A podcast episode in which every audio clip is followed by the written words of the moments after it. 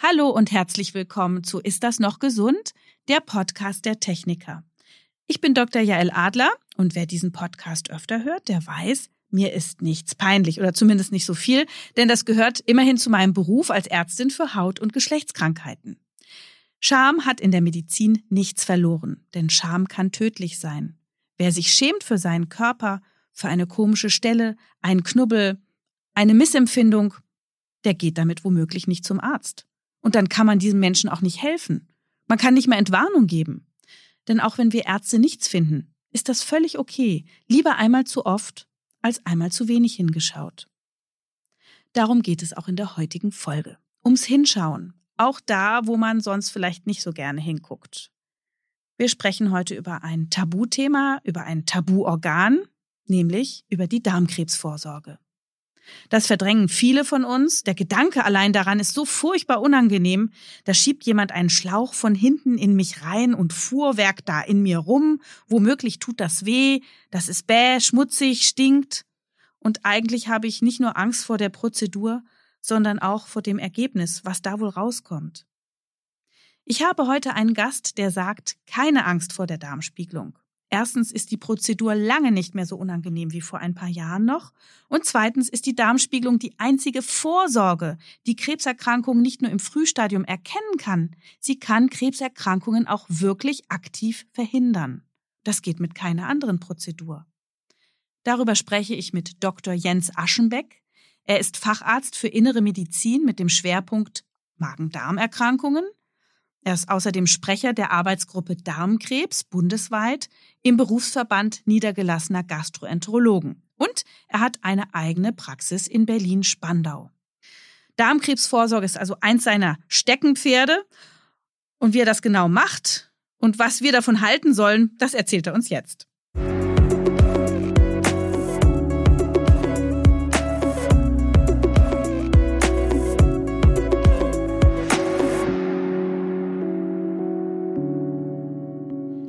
Herr Dr. Jens Aschenbeck.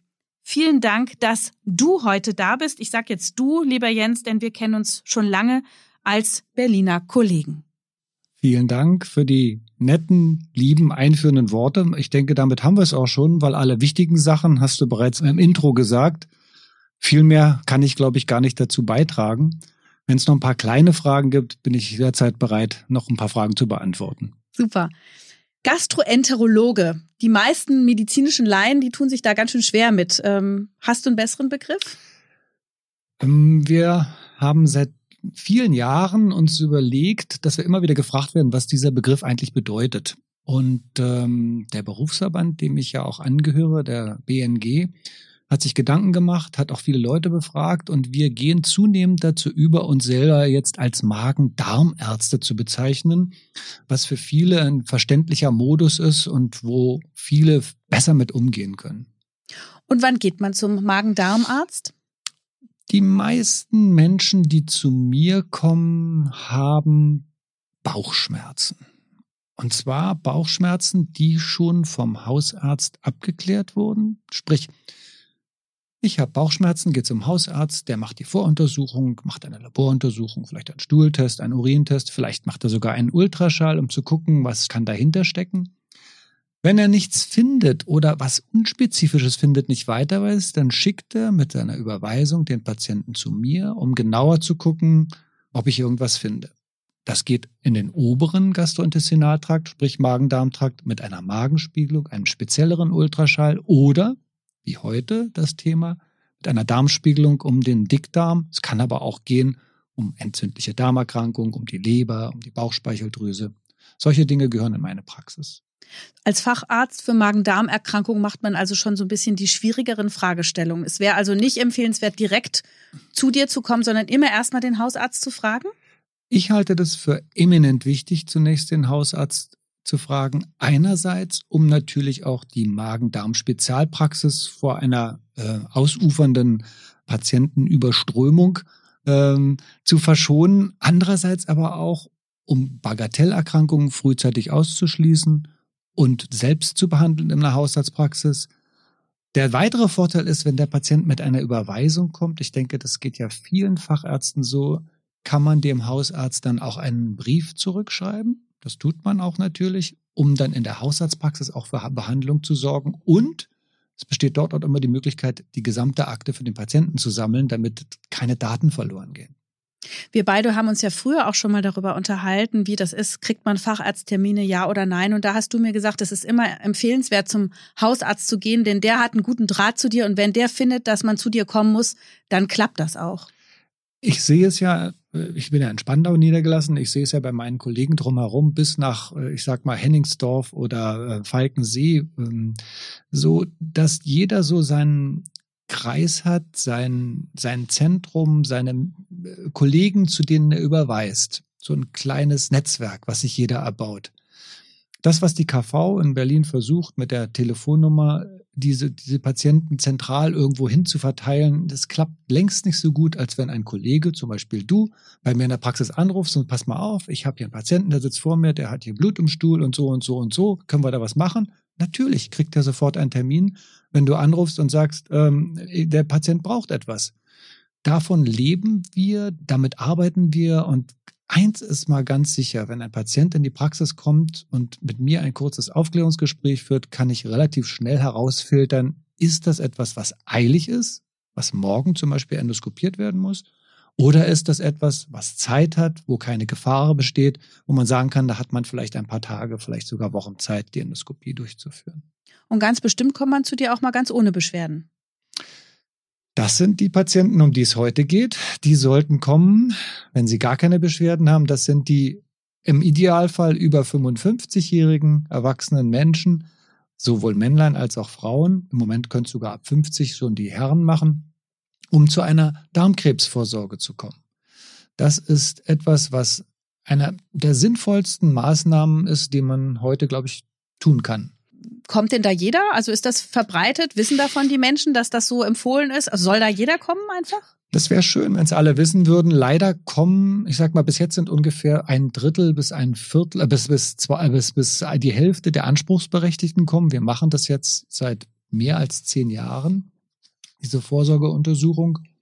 Ähm, leider kommen nicht alle, weil viele, wie du im Eingangsbeitrag schon gesagt hast, viele empfinden das als sehr unangenehm oder stellen sich das sehr unangenehm vor, haben Angst vor dem Abführen, haben Angst vor der Untersuchung, haben vielleicht auch Angst vor dem Ergebnis.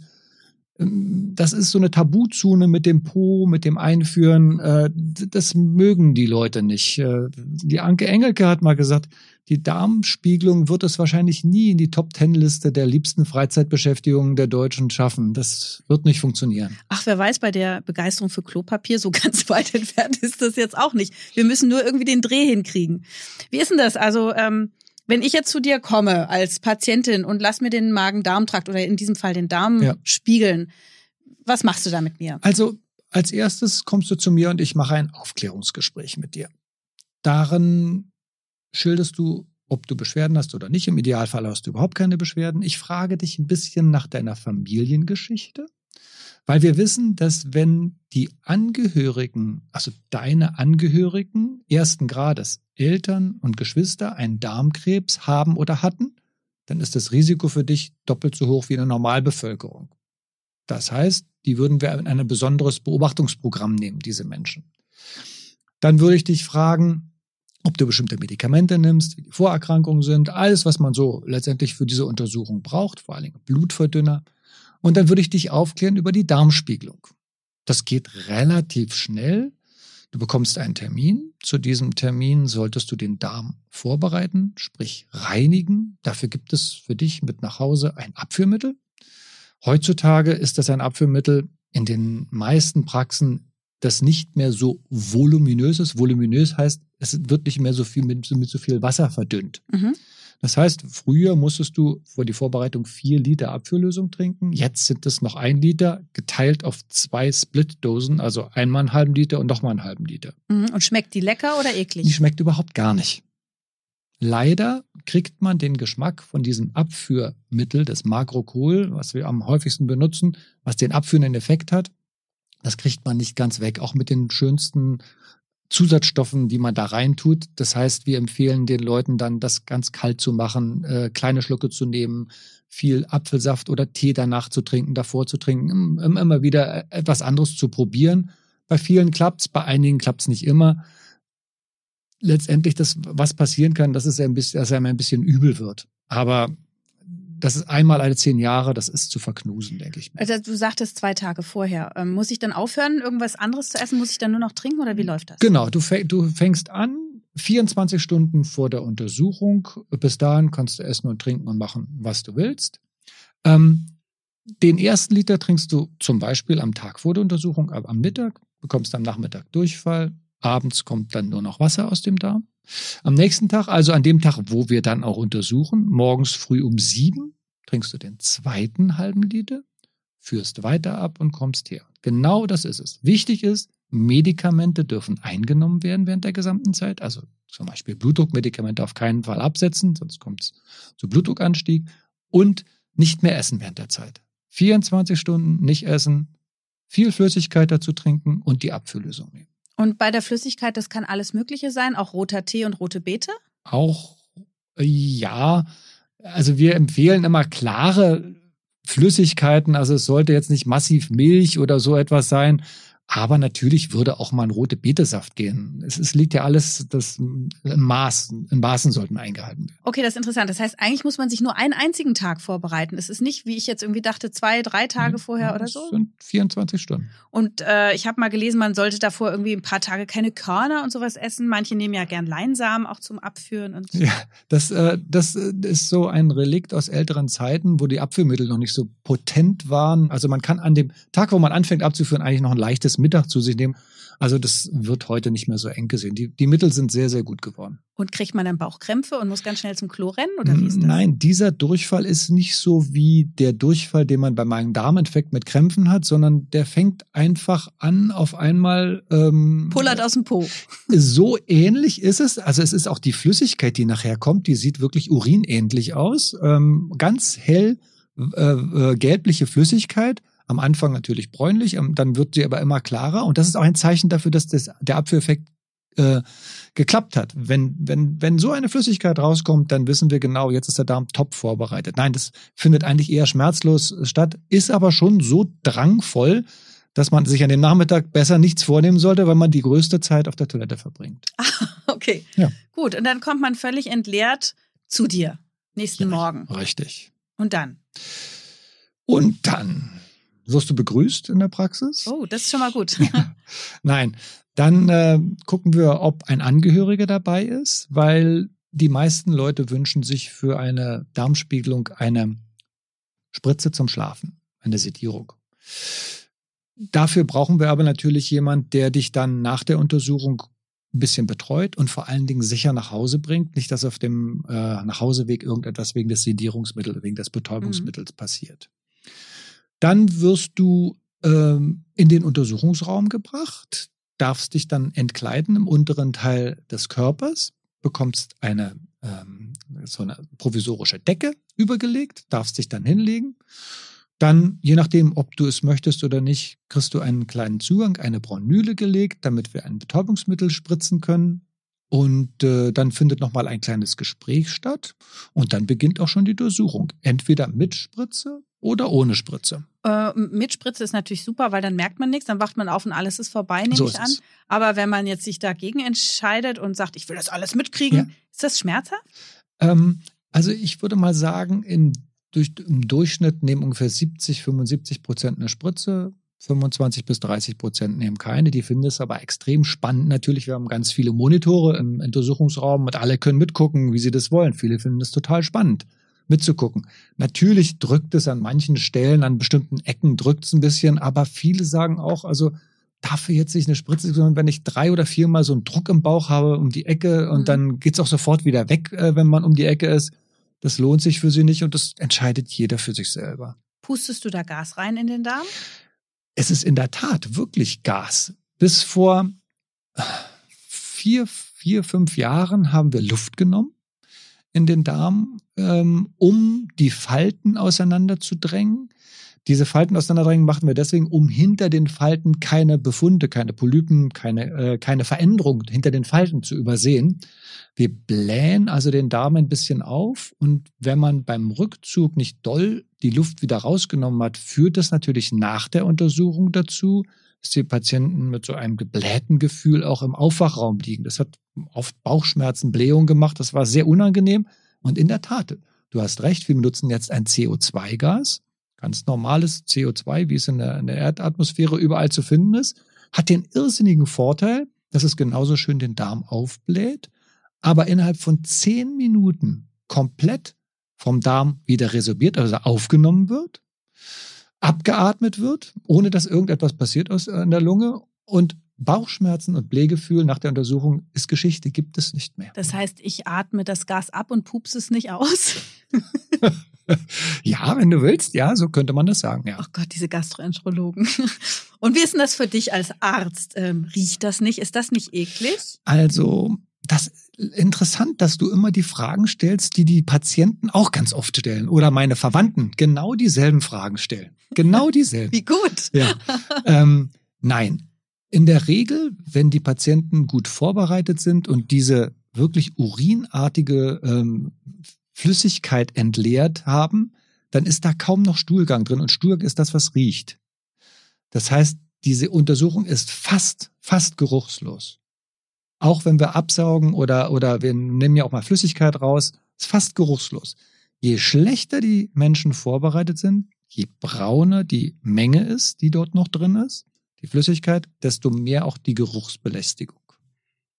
Okay, aber du hast so eine Begeisterung für die Schönheit des Darmschlauchs, dass das auch zur Not dann das noch übertüncht. Ja, natürlich ist es so, ähm, dass man den Beruf, den man da macht, sehr gerne macht. Und dazu gehört bei uns natürlich die Endoskopie dazu. Deswegen bin ich ja auch Magen-Darm-Arzt geworden, weil ich eben nicht nur am Schreibtisch sitzen wollte, Rezepte ausfüllen und irgendwas machen, sondern eben auch was Handwerkliches mache und so ein Teil chirurgischen Bereich mache, wenn wir Polypen abtragen oder bestimmte Sachen machen, da benutzen wir auch chirurgische Instrumente das ist natürlich schon ein Spaß und, äh, und, und, und macht auch Freude und das ist eine Herausforderung. Das muss man lange üben. Viele fragen sich ja immer, wie wir überhaupt zum Ende da kommen, weil man ja einen festen, harten Schlauch in einen flexiblen Schlauch hineintut. Das erfordert schon ein gewisses Geschick und eine gewisse Übung, bis man dorthin kommt. Und das dauert in der Ausbildung schon ein bisschen, bis man da einigermaßen geschickt ist und das machen kann. Ich würde jedem wünschen, er könnte deine Augen jetzt sehen, wie sie leuchten. ich glaube, jeder, der zu dir kommt oder zu euch Kollegen, die die Magen-Darm-Spiegelungen machen, man tut euch einen Gefallen. man macht euch glücklich. Also her mit den Popos. Äh, was siehst du denn, wenn du die Untersuchung machst? Was äh, begegnet dir da alles? Mm, also, wenn wir bei der Darmkrebsvorsorge bleiben, dann ist ja das, was wir vornehmlich suchen, die Polypen. Was ist ein Polyp? Ein Polyp ist, ich sag's mal so ganz salopp übersetzt, wildes Fleisch.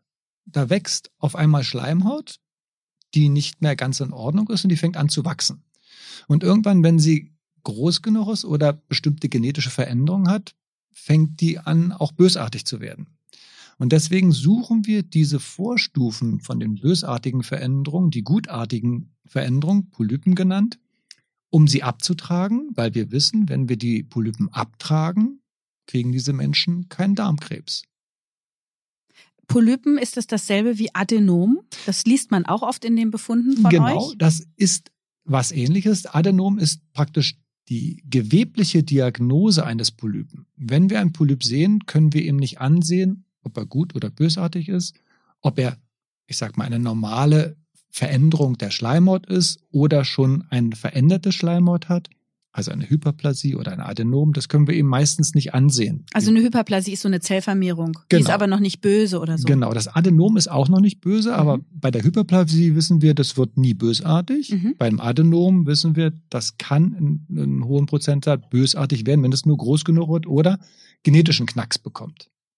Und deswegen tragen wir letztendlich alle Polypen ab. Wie tragt ihr die ab? Die tragen wir ab mit ähm, einer Schlinge, einer Hochfrequenzschlinge. Das heißt, äh, da, da wird eine Metallschlinge drüber gelegt, dann wird hochfrequenter Strom drüber gelegt, dann praktisch schneidet man den Polypen ab und koaguliert, also verschweißt das Gewebe sofort, mhm. damit es nicht zu einer Blutung kommt. Mhm. Das ist für den Patienten völlig schmerzfrei weil innen im Darmvolumen, im Darmraum mhm. existieren keine Schmerzfasern. Das heißt, das kann ich machen, ohne dass es jemand merkt. Und infiziert sich das dann nicht, wenn da dann später ein bisschen Stuhl vorbeikommt, so Nein, eine Wunde? Überhaupt gar nicht.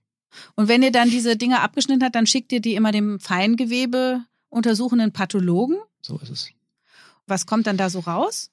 Na, da kommt raus, äh, letztendlich ist es eine Hyperplasie oder ein Adenom oder hat dieser Polyp vielleicht schon bösartige Zellen? Auch das gibt es in seltenen Fällen. Man kann sagen, wenn wir die beschwerdefreie Bevölkerung über 55 untersuchen, haben ein Drittel, und jetzt halte ich fest, ein Drittel wow. aller Menschen so ein Polypen. Mhm. Deswegen macht diese Untersuchung auch volkswirtschaftlich ab 55 oder 50 könnte man es auch schon machen, so viel Sinn, weil wir auch ganz häufig Befunde haben, die wir abtragen können und dem, dem Menschen damit auch sagen können, pass auf, da war zwar ein Adenom, das ist gutartig, ist abgetragen, aber da kriegst du in den nächsten fünf bis zehn Jahren keinen Darmkrebs.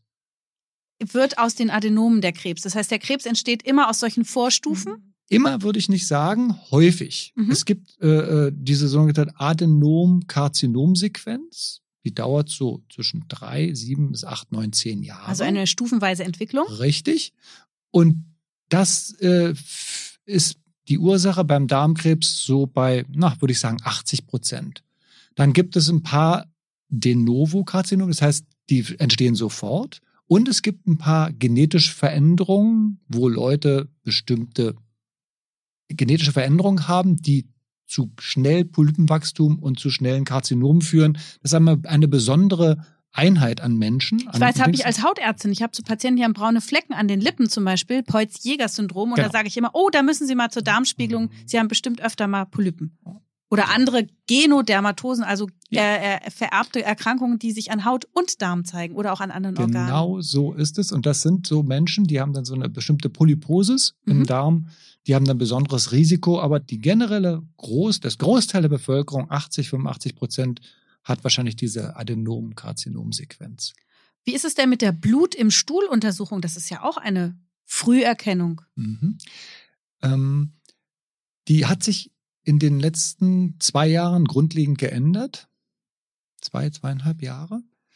Bis vor drei Jahren ungefähr gab es ja diesen berühmten Hämokult-Test, den kennt, glaube ich, jeder. Da hat man ein bisschen Stuhl drauf gemacht, dann konnte in der Praxis ein bisschen Lösung drauf gemacht werden und dann hat man guckt, ob da Blut drin ist. Das Problem an diesem Test war oder ist, dass das ähm, auf jedwelches Blut oder Vitamin C reagiert. Das heißt, wenn man vorher Fleisch gegessen hatte, Vitamin C getrunken hat oder irgendwas, konnte der Test positiv werden, obwohl gar kein Befund im Darm war. Mhm. Falsch positiv. Mhm. Das hat sich ein bisschen geändert. Wir haben jetzt einen sogenannten ähm, immunologischen Stuhltest, der reagiert nur spezifisch auf menschliches Blut. Mhm. Heißt aber auch, der re reagiert nur dann, wenn Blut da ist. Mhm. Adenome, Polypen, die wir gerade äh, besprochen haben, in der Regel geben kein Blut von sich ab. Ah, ist noch das zu früh. Ja, genau. Das heißt, der wird immer nur positiv, wenn die Leute wirklich einen bösartigen Befund haben, einen Darmkrebs haben. Mhm. Denn da wissen wir, dass ganz viel Blut abgesondert wird in den Stuhlgang. Aber wir wollen es eigentlich vorher ja schon erkennen. Wir wollen es vorher erkennen, deswegen wollen wir eigentlich gar nicht diese Patienten haben. Die untersuchen wir natürlich, aber das gehört für uns auch nicht mehr zur Vorsorge mhm. dann, sondern dann gucken wir, weil sie einen Befund haben. Aber Hämorrhoiden können doch auch mal bluten, oder? Genau, du triffst das Schwarze. Ähm, das, das Problem ist, dass viele Patienten kommen und denken, wenn der Hausarzt sagt, ah, der Stuhltest war positiv, jetzt haben Sie Darmkrebs und jetzt ist Ihr Leben vorbei. Oh Gott. Ist es aber nicht. Die Befunde sind ganz multiple und äh, in den seltensten Fällen findet dort ein Darmkrebs statt, weil, wenn wir menschliches Blut im Stuhl nachweisen, kann es ja vom Zahnfleisch, Zunge, Rachen, Speiseröhre, Magen, Dünndarm, Dickdarm bis zur Hämorrhoide alles sein, was da an Blut den Stuhl positiv macht. Insofern muss man die Leute auch beruhigen und sagen, natürlich müssen wir nachgucken, aber nicht alle positiven ähm, Darm-Stuhluntersuchungen müssen Darmkrebs sein. Jetzt erklär doch bitte nochmal ganz, finde ich ganz wichtig den Satz, den Unterschied zwischen Früherkennung und Vorsorge in dem Zusammenhang. Wenn die Menschen zum Urologen gehen oder zum Gynäkologen gehen und machen eine Früherkennung eines Krebses. Das heißt, ich habe an der Prostata eine Untersuchung oder an der Brust als Frau oder an der Cervix, an der Gebärmutter als Frau. Dann wird ein Abstrich gemacht oder ein Röntgenbild oder eine bestimmte Veränderung geguckt. Und dann, was kann ich da sehen? Bei der Cervix oder bei der Brust kann ich einen Knoten sehen, der ist bösartig. Das nennt man für uns Früherkennung, eines Krebses. Wenn die Leute zu uns kommen, dann machen wir eine Vorsorge. Das heißt, wir wollen die Leute vor dem Krebs sehen, nämlich dann, wenn sie entweder noch gar nichts haben, was am besten wäre, aber wenn sie was haben, dann haben sie hoffentlich einen Polyp und der ist noch gutartig. Das heißt, ich trage den ab und wir behandeln den weiter wie geheilt, der hat keinen Krebs. Patientin mit dem Brustknoten, die muss natürlich in Therapie. Mir hat mal ein Gastroenterologe gesagt, na ja, wir finden eigentlich fast alles, aber alles finden wir nicht. Ach, und neulich, mhm. da habe ich ja mal bei einem, da habe ich gedacht, na ja, ist das was? Naja, und dann habe ich es gerade doch, doch noch irgendwie abgetragen und siehe da, das war dann Krebs. Also mhm. wie sicher sind denn eure äh, Erkennungen und, und findet ihr auch alles da in diesem geschwungenen gefalteten, dunklen Organ. leider, leider ähm, finden wir auch wir nicht alles. Ähm, wir setzen natürlich alles dran. Wir haben einen bestimmten Begriff dafür, die sogenannte ADR, Adenom-Detektionsrate. Also wie häufig finden wir einen Polypen mhm. oder ein Adenom im Dickdarm. Mhm. Das ist so ein bisschen ein Qualitätskriterium, einfach um zu gucken, wie gut, wie gründlich ist man. In, ich, seitdem diese Darmspiegelung stattfindet, ist Ziel aller Bemühungen, möglichst so viel Polypen zu finden und so wenig wie möglich zu übersehen. Das versucht man mit verschiedensten Möglichkeiten. Das heißt, die Optik, die Lichtleiter, die, die, die Qualität des Bildes wird immer besser. Wir arbeiten mittlerweile mit 4K-Instrumenten, also HD, hochauflösendes Weißlicht. Diese, die Optik wird immer besser. Das Gerät wird immer besser. Wir versuchen die Darmreinigung so optimal wie möglich zu halten, weil wir wissen, je schlechter der Darm vorbereitet ist, desto mehr kann man auch übersehen. Wir versuchen mit Hilfsmitteln die Falten möglicherweise etwas zu verstreichen. Es gibt Endoskope, wo wie ein kleiner Ballon vorne drauf sitzt, den man, wenn man am Ende, das heißt ganz auf der rechten Seite im Darm angekommen ist, aufbläst. Ich weiß nicht, ob man das genau erklären kann. Wenn ich den Darm aufbläst, dann dehne ich den Darm ein bisschen mit dem Ballon auseinander. Weißt du, ob du dir das vorstellen kannst? Ja. Und jetzt ziehe ich zurück und habe dann ein bisschen den ausgedehnten Darm und kann dann hinter die verstrichenen Falte überall hintergucken. Mhm. Das gleiche kann man auch mit diesem Gerät, was ich hier mitbekommen habe. Das, äh also eigentlich, er hat mir was mitgebracht. und äh, man hat gedacht, weil ich ja Ärztin für Haut- und Geschlechtskrankheiten äh, bin, ich würde da jetzt ein Sextoy damit assoziieren. Es sieht eigentlich aus wie so ein Gitter- oder netzförmiger Fingerhut mit so abstehenden Stacheln. Das ist knallgrün und hat ein bisschen blaue Streifen. Ist doch, es sieht aus ein bisschen wie ein Igel, oder? Ja, genau. So, was ist das jetzt? Ist genau das gleiche wie der Ballon. Letztendlich diese, diese kleinen Igelstacheln, die sind aus Gummi, ganz weich.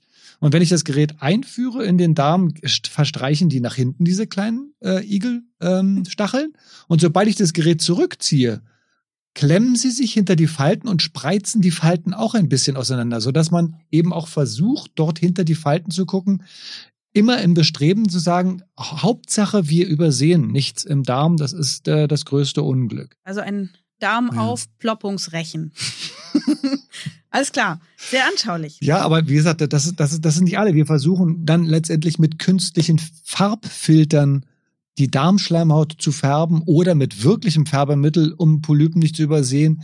Wir geben uns Mühe, beim Rückzug die sechs Minuten Schallgrenze nicht zu unterschreiten, weil es harte Daten dafür, dafür gibt, dass man, wenn man schneller als sechs Minuten zurückzieht, äh, häufiger einen Polypen äh, äh, übersieht. Das sind alles so Dinge, da wird irrsinnig dran geforscht, irrsinnig dran gefeilt.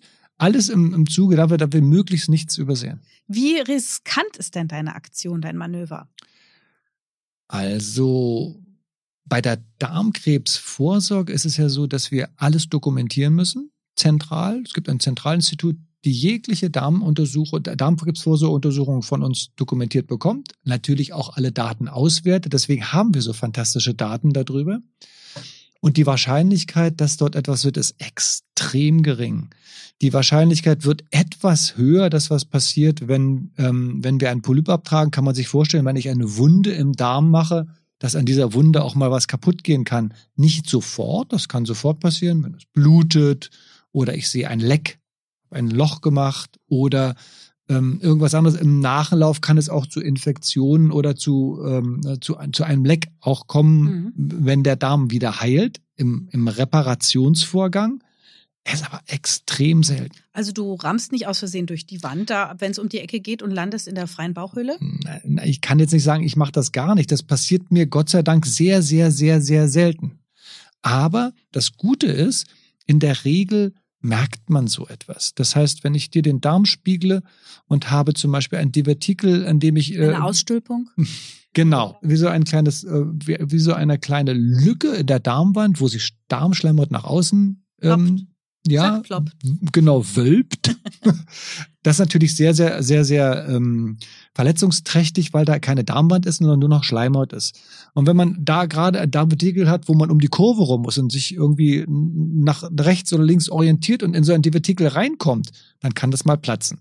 Das Gute ist aber, mit den modernen Endoskopen und mit den modernen Zusatzinstrumenten, die wir haben, können wir in der Regel bereits in der Praxis dieses Loch wieder flicken, weil wir da einfach kleine Klemmen draufsetzen, Metallklemmen, die fallen nach fünf, sechs Tagen wieder ab und dann ist das Loch verschlossen. Wow, das klingt ja ermutigend. Wie sieht's aus mit Videokapsel, die man schluckt? Das habe ich gelesen, gibt's jetzt auch und manche wollen das gerne. Da kann man natürlich nichts operieren oder eingreifen dann währenddessen. Aber ist das auch eine gute Option? Sieht die alles? Ähm, die Videokapsel ist ja eine Untersuchung, die eigentlich im Rahmen der Dünndarmdiagnostik durchgeführt wird. Dafür gibt es auch sehr, sehr gute Daten, dass die vieles äh, zutage trägt, wo man nicht hinkommt. Das ist der, der Dünndarm zwischen dem Magen und der Darmspiegelung. Da kommt man mit den Geräten nur ganz schwer hin. Das heißt, es ist so eine Blackbox. Sieben Meter, ne, oder? Ja, fast. Mhm. Mhm. Äh, da kommt man ganz gut hin mit der Kapsel, da kann man auch gute Ergebnisse machen. Für, den, für die Speiseröhre, Magen und für den Dickdarm gibt es jetzt noch nicht so richtig gute, harte Daten, die sagen, das bringt etwas. Ähm, man muss aber immer im Kopf haben, wenn man über Alternativen nachdenkt. Für eine Darmuntersuchung ist ja für viele Patienten, wenn wir sie danach fragen, was war das Schlimmste bei deiner Darmspiegelung, dann sagen die, zu 90 Prozent das Schlimmste ist das Abführen. Die Untersuchung deiner Praxis mit der Schlafwurzel, Lacher. Das Abführen ist das Schlimmste. Und für jede andere Alternative, das heißt, ob sie jetzt, ob du jetzt eine, eine Kapselendoskopie machst oder eine sogenannte virtuelle Koloskopie mit einem CT zum Beispiel, Du musst immer den Darm abführen. Das heißt, du hast die 90 Prozent des Unangenehmsten hast du auch schon gemacht. Mhm. Hast aber dann den Nachteil einer nicht so genauen Untersuchung. Und wenn ein Polyp da ist, müsstest du nochmal abführen, nochmal zum Arzt, weil er dann eine Darmspiegelung machen muss. Also das muss man sich sehr, sehr gut überlegen. Gut erklärt. Wie oft also soll ich jetzt als Normalo ohne erhöhtes Risiko zur Darmspiegelung und wann sollte ich vielleicht vor dem Alter von 50 oder 55 starten? Bei welchen Risikosituationen? Als Normalo gehst du ab dem 55. Lebensjahr als Frau. Ich denke, das wird genauso zurückverschoben wie bei den Herren. Bei 50 liegt es da das Einstiegsalter einmal zur Darmspiegelung. Alle wie viele Jahre? Alle zehn Jahre, weil wir wissen, dass diese Sequenz Adenom, Karzinom, also aus Polyp, will sich ein bösartiger Tumor, der dauert sieben bis zehn Jahre ungefähr. Da sind wir relativ sicher. Wenn du allerdings einen Angehörigen hast, der Darmkrebs hat, in der ersten Linie Eltern oder Geschwister, dann solltest du nicht alle zehn, sondern alle fünf Jahre gehen. Und du solltest auch etwas früher gehen. Sprich, wenn deine Mutter mit, sagen wir jetzt, 57 einen Darmkrebs bekommen hat, dann mit 58, 59 erkrankt ist, aber 57 bekommen hat, dann solltest du mit 47, also zehn Jahre vor dem Erkrankungsalter des Angehörigen zur Darmspiegelung gehen. Wie sieht es denn aus mit Leuten, die Colitis ulcerosa oder Morbus Crohn haben, also diese chronisch entzündlichen Darmerkrankungen, die ja schon im jungen Alter anfangen und wo der Darm ja auch wirklich also starke Entzündungen ja. hat, Blut, Schleim verliert, ja. Schmerzen. Die haben doch wohl ein erhöhtes Risiko, die Betroffenen. Die, die haben ein erhöhtes Risiko, deswegen nehmen wir die auch, auch in besondere Beobachtung äh, hinein. Ähm, nach 10, 15 Jahren der Erkrankung kommen die deutlich häufiger. Colitis ulcerosa dann äh, alle zwei Jahre. Ähm, es hängt aber immer ein bisschen davon ab, natürlich, Erstens, wie war der Erkrankungsverlauf? Das mhm. heißt, war das ein Patient, der nie gut einzustellen war mit den Medikamenten? Das heißt, die letzten 10, 15 Jahre immer wieder Entzündung hatte? Die sind besonders gefährdet, die nimmt man besonders engmaschig. Aber ein Mensch, der zum Beispiel eine Colitis ulcerosa mit 25 bekommen hat, einen Schub in seinem Leben hatte, dann ein Medikament bekommen hat und nach zehn Jahren immer noch beschwerdefrei ist, der hat nicht ein so irrsinnig erhöhtes Risiko, den kann man etwas lockerer an der Leine laufen lassen. Also es hängt ein bisschen vom Krankheitsverlauf bei diesen chronisch entzündlichen Erkrankungen ab. Auch das sind ermutigende Nachrichten. Schön. Mhm. Also früher hieß das ja immer ganz, ganz anders. Jetzt liest man auch in der Fachpresse, dass immer mehr junge Menschen von Darmkrebs betroffen sind. Stimmt das oder ist das Panikmache? Woran könnte das liegen? Also die, die zwei, drei großen Studien, die zu den jungen Menschen ähm, auf dem Markt sind, die kommen aus Amerika. Das sind so Registerstudien, wo nachträglich geguckt wurde, wer ist krank geworden, wer ist warum krank geworden. Ja, es gibt einen Trend. Ja, das sind vielleicht jetzt etwas jüngere, aber wir dürfen jetzt nicht davon ausgehen, dass wir haufenweise 25-Jährige mit einem Darmkrebs in der Praxis haben. Das ist eine Erkrankung des älteren Menschen. Das braucht eine gewisse Zeit, bis es sich entwickelt. Ja, wir sollten aber trotzdem genau hingucken, wenn jemand in die Praxis kommt und bestimmte Beschwerden hat. Natürlich muss der ernst genommen werden, natürlich muss der untersucht werden. Also ab wann untersucht man? Also wenn die Leute Beschwerden haben, natürlich. Welche? Bei Bauchschmerzen, bei Blut im Stuhl, bei Veränderungen der Stuhlgewohnheiten, bei plötzlich hartem Stuhl, plötzlich Durchfall oder auch wechselnden Stühlen, bei auf einmal, wenn auf einmal eine Veränderung im Bauch eintritt. Das heißt, du hast 40 Jahre lang gelebt oder 30 Jahre Sag lang. nicht du, bitte. Ich, wenn man 30, 40 Jahre gelebt hat, ich Was? bin Hypochonder, ich will das gar nicht so. wenn man 30 Jahre lang gelebt hat, hat immer einen gewissen Rhythmus gehabt, hat nie mit dem Bauch Schmerzen gehabt und auf einmal verändert sich etwas. Es kommt bestimmte Blähung dazu oder es bestimmt jetzt Völlegefühl oder es ändert sich der Stuhl oder sowas. Dann sollte man zum Hausarzt gehen, einmal sagen, hm, hier hat sich was geändert. Mhm. Und dann sollte man auch nachgucken. Welche Risikofaktoren gibt es denn für die Entwicklung des Darmkrebses jetzt noch? Ich habe die Frage befürchtet. Leider kann ich jetzt nicht sagen, lasse das Fleisch weg und du kriegst keinen Darmkrebs. Mhm. Oder lasse das Rauchen weg und du kriegst keinen Darmkrebs. Mhm. Ja, es ist so. Es gibt Zusammenhänge, die sagen, natürlich, Rauchstopp ist besser als kein Rauchstopp, kriegen weniger Darmkrebse. Zuckerkrankte kriegen mehr Darmkrebse als nicht Zuckerkranke. Tatsächlich. Ja, ist so. Warum? Diese Frage ist schwierig zu beantworten. Das hängt wahrscheinlich mit dem Insulinstoffwechsel zusammen, der dann doch teilweise sehr proliferativ wirkt, also äh, Wachstums, genau, mhm. wachstumsanschiebend wirkt. Und diese Menschen haben ein erhöhtes Risiko, Darmkrebs zu bekommen. Okay. Die gesunde mediterrane Mischkost ist sicherlich besser als einseitige Ernährung mit nur Fetten oder nur rotem Fleisch mhm. oder so etwas. Das ist ganz klar. Aber es gibt jetzt nichts, was man sagen kann, wenn du das machst, kriegst du keinen Darmkrebs. Wie ist mit Bewegung, Sport? Immer gut. Immer Auch gut. ein bisschen vorbeugend? Ja, äh, in, in jedem Fall vorbeugend, aber es ist jetzt nicht so, dass man sagen kann, ähm, wenn du äh, pro Woche mehr als 30 äh, Kilometer joggst, wirst du keinen Darmkrebs ja, ja. bekommen. Ja. Also es, es, ist alles förderlich dafür, mhm. aber nicht, es ist nicht so durchschlagen, wo man sagen kann. Äh, ist nicht mathematisch. Nein, leider nicht. Okay, aber man kann schon mit gesundem Lebensstil so ein bisschen Risiken minimieren. So ist es. Okay, wir sind hier in dem Podcast großer Fan von der Darmflora und von Ballaststoffen und probiotischen Nahrungsmitteln. Kannst du uns da auch was Nettes sagen als Gastroenterologe? Also, ähm, das ist ganz schwierig. das ist ganz schwierig, weil ich will natürlich jetzt keinen verprellen. Ich denke immer, wer sich wohlfühlt und wer etwas für sich tut, der hat was richtig gemacht. Aber ich bin jetzt nicht so weit oder die Datenlage ist nicht so weit, dass ich sagen kann, wenn ihr jetzt alle bestimmte linksdrehende Bakterien zu euch nehmt, dann wird es sehr wahrscheinlich sein, dass ihr einen Darmkrebs verhindern könnt. So ist es leider hm. nicht.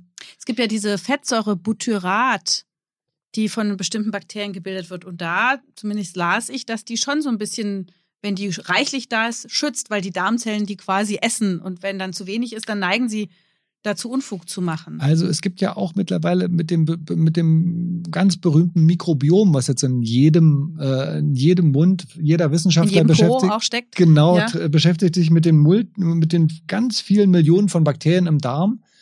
Aber es gibt noch keine Studie, die sagt, wenn du diese bestimmte Mischflora an Bakterien hast, kriegst du weniger Darmkrebs als diese Mischflora. Mhm. Es gibt so ein paar Zusammenhänge bei den chronisch entzündlichen Darmerkrankungen, wo ein paar Floren anders sind als woanders.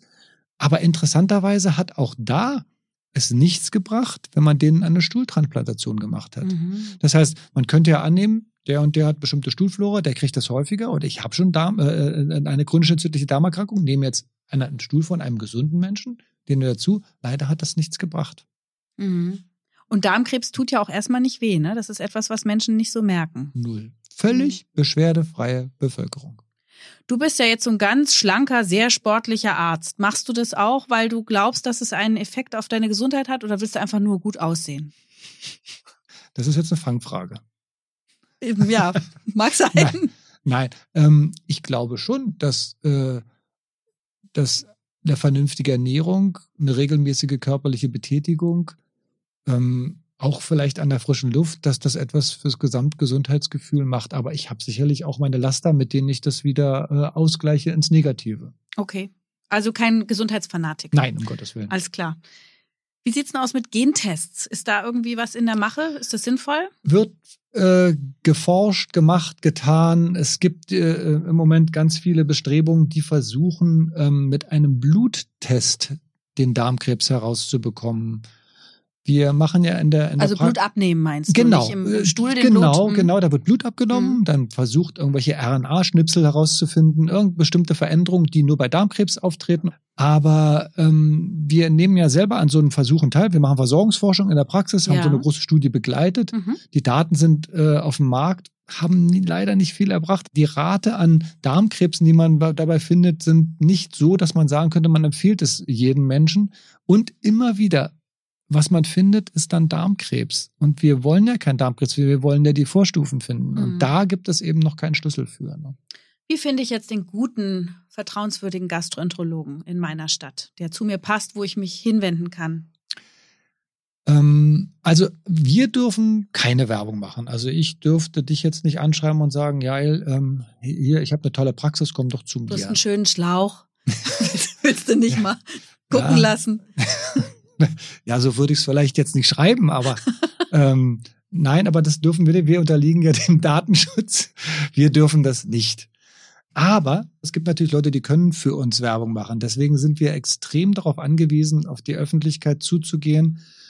Ähm, die Felix Boda Stiftung mit der Frau Maar äh, sind da seit vielen, vielen Jahren extrem erfolgreich auf dem Markt, können die Bevölkerung ansprechen, haben Werbekampagnen, haben Leute sich, äh, äh, Prominente dazugezogen, die dazu was sagen, die davon überzeugt sind. Die Stiftung Lebensblicke mit Herrn Professor Riemann sind seit vielen, vielen Jahren dabei, ähm, auch die wissenschaftliche Datenlage dazu sondieren, geben Inhalte weiter an Politiker, geben Inhalte weiter an den GBA, an den gemeinsamen Bundesausschuss, um Sachen zu sichern. Das ist für uns enorm wichtig, dass wir so eine Macht haben, die hinter uns steht, die uns auch letztendlich dafür sorgt, dass die Patienten informiert sind. Das, was wir natürlich versuchen als Gastroenterologen, ist die in der Kollegenschaft, wie heute zum Beispiel auch, ähm, dafür zu sorgen, dass die Kollegen, die uns die Patienten überweisen, informiert sind. Dass das nicht so furchtbar erfolgreich bis jetzt war, sieht man in den Daten der KV. Wir haben hier eine Gesprächsziffer, die man abrechnen kann, um eine Darmkrebsvorsorge, Aufklärungsuntersuchung in der Praxis, also beim Urologen, beim Gynäkologen oder beim Hausarzt zu machen. Und danach gibt es die Ziffer für die Darmkrebsvorsorge, wenn wir die Untersuchung durchführen. Und die Quote ist 9 zu 1. Das heißt, neun Gespräche, eine Untersuchung. Boah. Insofern müssen wir auch da natürlich noch ganz viel ähm, Arbeit leisten, damit die Kollegen wissen, äh, warum das so gut ist. Aber man muss auch sagen, die haben natürlich viele andere Sachen zu tun. Die beschäftigen sich nicht nur mit Darmkrebs, die haben ja die ganzen großen Volkskrankheiten vor sich, die sie versorgen müssen und die haben wahrscheinlich auch den Kopf voll. Mhm. Wie ist denn das eigentlich bei euch? Kriegt ihr das bezahlt, die Aufklärung? Ich meine, wir haben ja doch viele Fragen. Ich habe ja so getan, als wäre ich jetzt dein Patient im Grunde. Ähm, wie lang kann man denn so eine Aufklärung laufen lassen? Also jetzt muss ich dich enttäuschen. Ähm, eine Gesprächsziffer gibt es in der Magen-Darm-Arztpraxis gar nicht. Natürlich führen wir ganz viele Gespräche vor der Untersuchung, nach der Untersuchung mit Patienten mit chronischen Darmerkrankungen, mit Patienten mit, mit chronischen Lebererkrankungen, Bauchspeichelerkrankungen, mit den ganzen Leuten, die einen Reizdarm haben, einen Reizmagen. Natürlich führen wir die Gespräche, aber wir können sie nicht abrechnen. oh, das ist aber nicht so motivierend, Nein. ne? Nein. Das wäre doch was, was man verbessern könnte, weil ich kann mir vorstellen, dass alle, die zu dir kommen und zu den Kollegen, dass die ganz viele Fragen haben. Ja. So wie ich jetzt auch und Ängste und so. Wäre natürlich wünschenswert. Mhm. versuchen wir, beziehungsweise der Berufsverband seit vielen, vielen Jahren, allein der Erfolg fehlt noch. Mhm, okay. Jetzt habe ich doch noch eine Frage. Wie sieht's denn aus mit so Vitamin D-Gaben? Man sagt immer, Vitamin D ist ähm, krebsvorbeugend. Äh, ich bin sicher, Hörerinnen und Hörer wollen das auch gern wissen. Wie ist da so deine Position? Darf ich ganz ehrlich sein? Ja, du musst. Es gibt keine Studie auf dem Markt, die sagt, wenn man den Vitamin D-Spiegel auf dem hohen normalen Level hält, dass man dann weniger Darmkrebs bekommt oder weniger Adenome als mhm. äh, mit einem normalen oder niedrigen Vitamin D-Spiegel. Okay. Ich bin trotzdem dafür, dass der Vitamin D-Spiegel gut eingestellt ist. Aber gut. Haben ja, wir deine Position auch nochmal gehört? Äh, ich finde das auch in Ordnung. Das gehört ja für mich auch ein bisschen zu dem, zu dem gesunden Leben. Ich denke, wer eine gesunde mediterrane Mischkost zu sich nimmt, mhm. wer Vitamine zu sich nimmt, mhm. wer Früchte, Gemüse zu sich nimmt, wer, ich sag mal, die Woche zwei, dreimal an die frische Luft geht, vielleicht ein bisschen Sonneneinstrahlung für das Vitamin D hat. Ich persönlich glaube, der muss nicht unbedingt Vitamin D substituieren. Der kann sich vernünftig ernähren, der kann vernünftig was tun. Und damit hat er letztendlich sein Pensum auch getan. Das glaube ich. Bin ich festen Überzeugung. Ich fand, dass du uns ganz schön gut die Angst genommen hast vor der Untersuchung und ich glaube, viele von uns, mich eingeschlossen, haben jetzt verstanden, was eigentlich abläuft bei so einer Darmspiegelung. Und wenn man es versteht, dann sind diese Geister, die da so in einem schweben, dann auch schon äh, verschwinden. Also vielen, vielen Dank für diese großartigen Erklärungen. Lieber Jens, lieber Herr Dr. Aschenbeck, vielen Dank, dass du heute bei uns warst und dieses wirklich uns allen ja auf der Seele liegende Thema so beleuchtet hast und uns alle motiviert hast, jetzt endlich doch zur Darmspiegelung und zur Vorsorge zu gehen. Danke, danke. Sehr gerne. Das war's für heute. In 14 Tagen gibt es die nächste Folge von Ist das noch gesund?